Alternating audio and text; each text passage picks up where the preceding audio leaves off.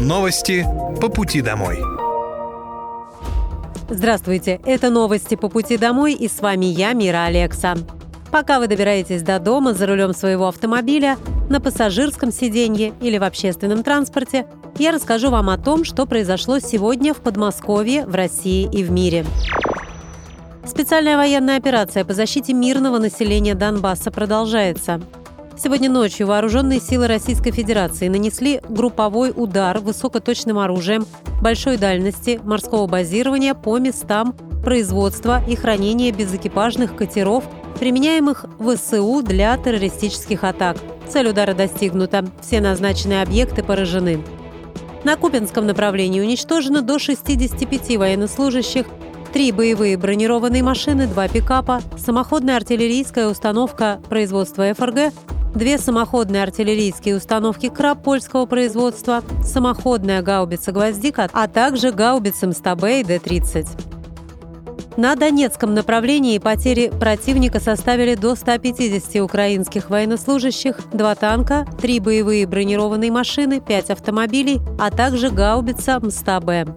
На южнодонецком направлении в результате боев уничтожено до 240 украинских военнослужащих, три боевые бронированные машины, три автомобиля, две артиллерийские системы М777 производства США, а также самоходная артиллерийская установка «Цезарь» французского производства. Средствами противовоздушной обороны перехвачено два реактивных снаряда систем залпового огня «Хаймерс» и уничтожены 28 украинских беспилотных летательных аппаратов. В парке «Патриот» открылся Международный военно-технический форум «Армия-2023». В этом году форум пройдет в девятый раз.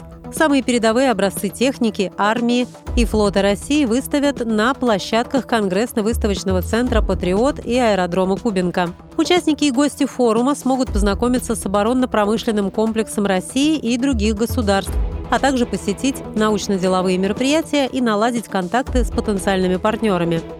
В этом году площадь выставочной экспозиции форума заняла около 300 тысяч квадратных метров, где представлено около 28 тысяч образцов продукции военного и двойного назначения. Также планируется показать трофейную технику НАТО, захваченную российскими военнослужащими в ходе специальной военной операции на Украине. Около полутора тысяч ведущих российских предприятий оборонно-промышленного комплекса представили свою продукцию, которая в том числе прошла испытания в реальной боевой обстановке.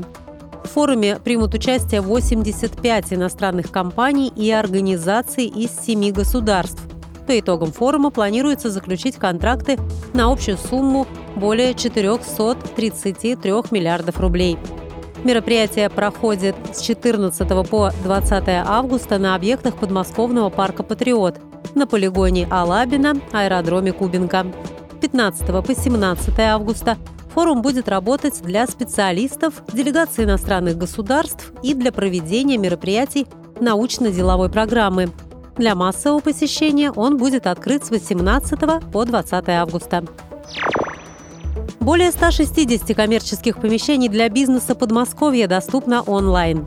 Коммерческие помещения подмосковным предпринимателям доступны в рамках нового проекта «Открой бизнес» на первом-втором этажах МКД. Этот сервис позволяет в режиме онлайн получить помещение для размещения бизнеса. Сейчас предприниматели активно открывают бизнес на первых этажах жилых домов, тем самым создавая комфортную и удобную инфраструктуру для жителей. Это могут быть детские центры, кафе, салоны красоты, магазины и многое другое. Теперь подобрать помещение для размещения бизнеса можно онлайн на инвестиционной карте Московской области, где уже отображена информация о 167 объектах от двух крупных застройщиков. В дальнейшем этот перечень будет расширяться. Планируется размещение информации о коммерческих помещениях еще нескольких ключевых застройщиков. Воспользоваться новым сервисом могут субъекты малого и среднего предпринимательства, которые зарегистрированы на территории Подмосковья. Получить информацию обо всех предложениях застройщиков бизнес может на инвестиционной карте Московской области. Еще 11 аварийных помещений расселили в Подмосковье в рамках нацпроекта «Жилье и городская среда». Из аварийных жилых помещений на прошлой неделе переселены 28 человек в пяти округах. Жители переехали в благоустроенные квартиры в домах-новостройках. Им также выплатили выкупную стоимость за изымаемое жилье в аварийном доме. В новое жилье переехали жители Мытищ, Русского, Пушкинского, Богородского и Одинцовского округов. Жилье, которое признали аварийным до 2017 года, расселяется в рамках федерального проекта «Обеспечение устойчивого сокращения непригодного для проживания жилищного фонда». Ранее глава Подмосковья Андрей Воробьев сообщил, что программу переселения из аварийного жилья планируется завершить в регионе до конца 2023 года. Кабинеты стоматологии и гематологии открыли в дневном стационаре «Маньяки» имени Владимирского.